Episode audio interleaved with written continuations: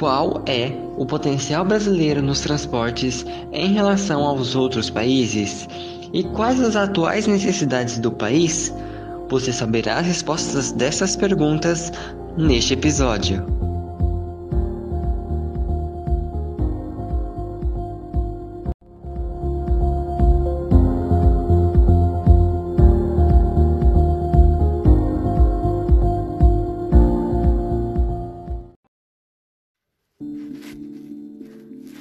O Brasil é um país que faz uso principalmente de transportes rodoviários, que são os mais usados, transportes hidroviários e transportes ferroviários.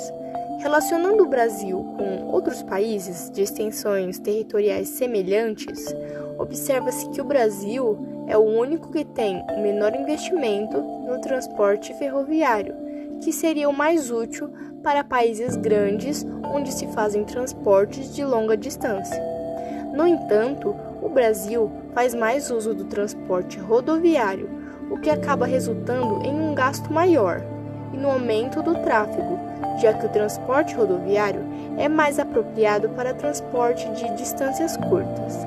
Portanto, nota-se que é necessário a implementação de mais ferrovias que seriam mais úteis para o transporte em um país que é de grande extensão, além de um maior uso das hidrovias de forma mais estratégica.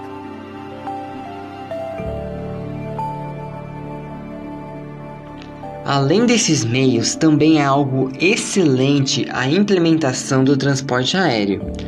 Mas para dar devidas implementações é mais que necessário o investimento e intervenção do governo.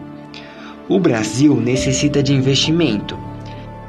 Em 2018, por exemplo, segundo a CNT de Transporte e Logística, o Brasil precisaria de cerca de 1,7 trilhões de reais para ter transportes modernos e livres de problemas. São mais de 2.600 projetos pensados para o transporte no Brasil,